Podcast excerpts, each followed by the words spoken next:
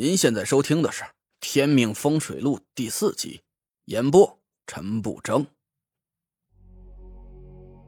老疯子又抓过我的水，一口气灌下大半瓶，打了个饱嗝。我怕他生气，没敢插话。老疯子用衣袖胡乱擦了一下嘴，继续说了下去：“离老瞎子住的村子不远的地方，有一户人家的祖坟，修的那叫一个倒霉。”正好陷在了穷神煞眼上，一家人穷的哟，吃了上顿没下顿，家里女儿都多大了，连肉是什么滋味都不知道。这家人呐，已经穷了整整三代，实在是穷怕了，就问邻居家借了二十块钱，买了两瓶酒和一块肉，求老瞎子给他解开这个穷煞。这老瞎子是什么人呢？是京城五魁之一，江湖上响当当的阴阳眼，哪会贪图这点东西？可是老瞎子偏偏就破了例，给那家人指了一条明路。听着老疯子的话，我脑海深处的记忆一点一点清晰了起来。就在我六岁生日之后的第六天。家里来了三个人，一对农村夫妇带着一个小女孩。那个小女孩笑起来很好看。我脑海里隐隐传来小女孩的声音：“你叫累赘是吧？以后我们就是一家人了。”时间过去了太久，小女孩的样子模模糊糊的，我记不清了。那户人家穷的叮当乱响。可偏偏生了一个好女儿。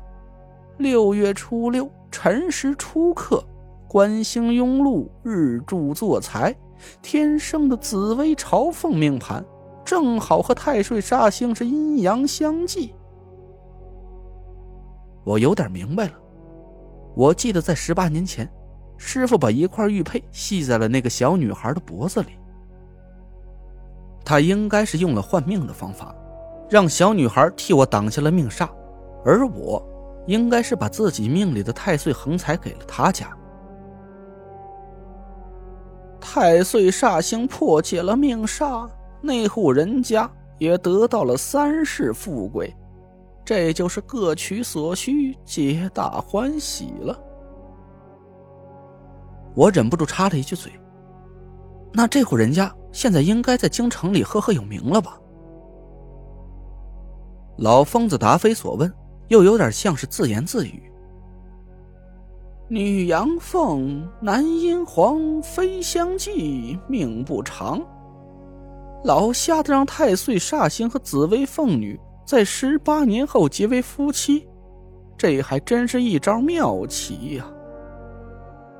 我又问了他一句：“老人家，你说那户穷的要命的人家，是不是姓田？”老疯子又开始疯疯癫癫的胡言乱语起来。赵钱孙李周吴郑王，他现在有钱了，怕是祖宗姓什么都已经忘了。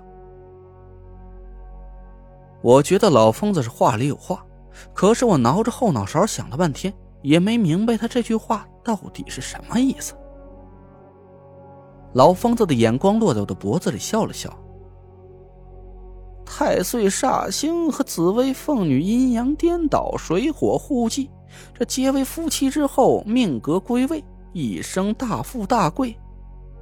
哎呦，只可惜这个命盘中天命残缺，要是一年之内……我紧盯着老疯子，他却打了个哈欠，一翻身，竟然睡着了。我赶紧推了推他：“你还没说完呢。”一年之内会怎么样啊？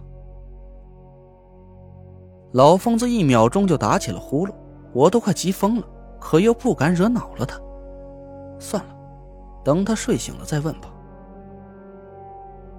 昨天我一晚上都被师傅的不辞而别搞得没心思睡觉，这时候脑袋迷迷糊糊的，早就困得眼皮有千斤重。我靠在窗户边，不知不觉的睡了过去。也不知睡了多久，我醒了过来，揉了揉眼皮，睁开眼睛，却突然愣在了那里。身边空空荡荡的，一个人也没有。那个老疯子不见了。我赶紧问前后座的乘客，有没有看到我身边一个八十多岁的老人去哪儿了？乘客们都摇头，说没看见，说他们上车的时候啊，就我一个人在这睡觉。我急了眼，发疯一样的在车厢里到处寻找老疯子，可是我从四号车厢一直找到了车尾的餐车，也没见到他的踪影。我失魂落魄的回到座位上，懊恼的拍着自己的脑袋。我好不容易得到一点线索，现在又断掉了。这一趟火车跑得很慢，哐当哐当的摇晃了好几个小时，直到下午三点多，才慢慢的在京城的站台停了下来。我提着行李走出人山人海的车站，抬头看了一下，京城的楼很高，街道宽敞而干净，这一条街上的人和汽车比一个县城都多。我想起师傅留给我的话，到了京城，我自然会找到我要找的人。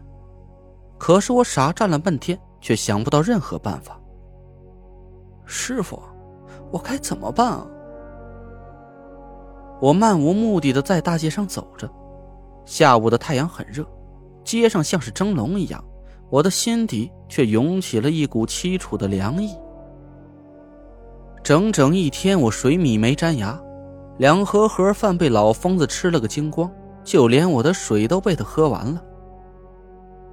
我在路边找了个小超市，想进去买点吃的东西，却被店员拦了下来。哎，那谁？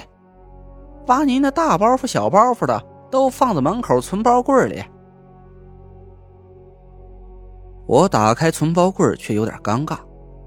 我出门的时候收拾了一包袱换洗衣服和一旅行包的看风水的家伙事，包袱还能勉强的塞到柜子里，可旅行包太大，怎么也塞不进去。店员对我翻了个大白眼儿，朝门口的角落撇撇嘴。搁那儿去，没人偷。我拿了一块面包，一瓶矿泉水，在店员嘲讽的眼光里结了账，又背起行李走上街头。我坐在路边的一个树荫下，慢慢啃着面包，眼泪不争气的掉了下来。师傅，我不想结婚，也不想当什么五鬼的魁首，我想回家。我抽泣着低下了头，闭上眼睛，任凭泪水在脸上肆虐。突然，我脑子一空，感受到一股淡淡的温暖之气。这股气息从我的脑海传到胸口，我感觉戴在脖子里的黄佩突然一热，不由自主的站了起来。我愣了一下，赶紧擦掉眼泪，心里喜。看来师傅所说的，我到了京城，自然会找到我想找的人。就是指这道气息了。我精神一振，背起行李，顺着气息的方向走去。这可苦了我了。没想到京城有这么大，我背着沉重的行李，足足走了两三个小时，腿脚酸疼，这才感应到凤佩的气息已经很近了。我喘着粗气放下行李，四下看了一眼，从方向上判断。这里应该是京城的西南郊区。眼前是一座别墅，独门独院，别墅坐北朝南，背靠高山，朝向开阔。西北方一座峻峰，东南方一汪清湖。这青龙昂首，神虎低头，朱雀开阔，玄武厚重。我赞叹了一句：“好风水！这个别墅建的位置应该有高人指点过。”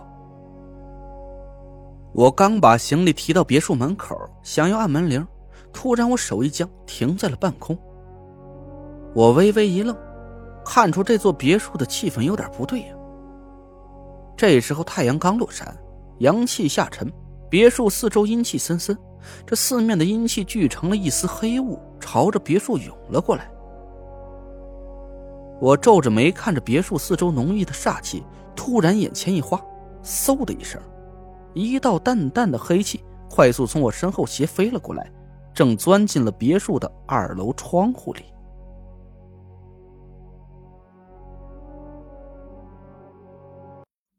您刚刚听到的是《天命风水录》，我是主播陈不争。订阅专辑不迷路，麻烦您哎，再给我个关注。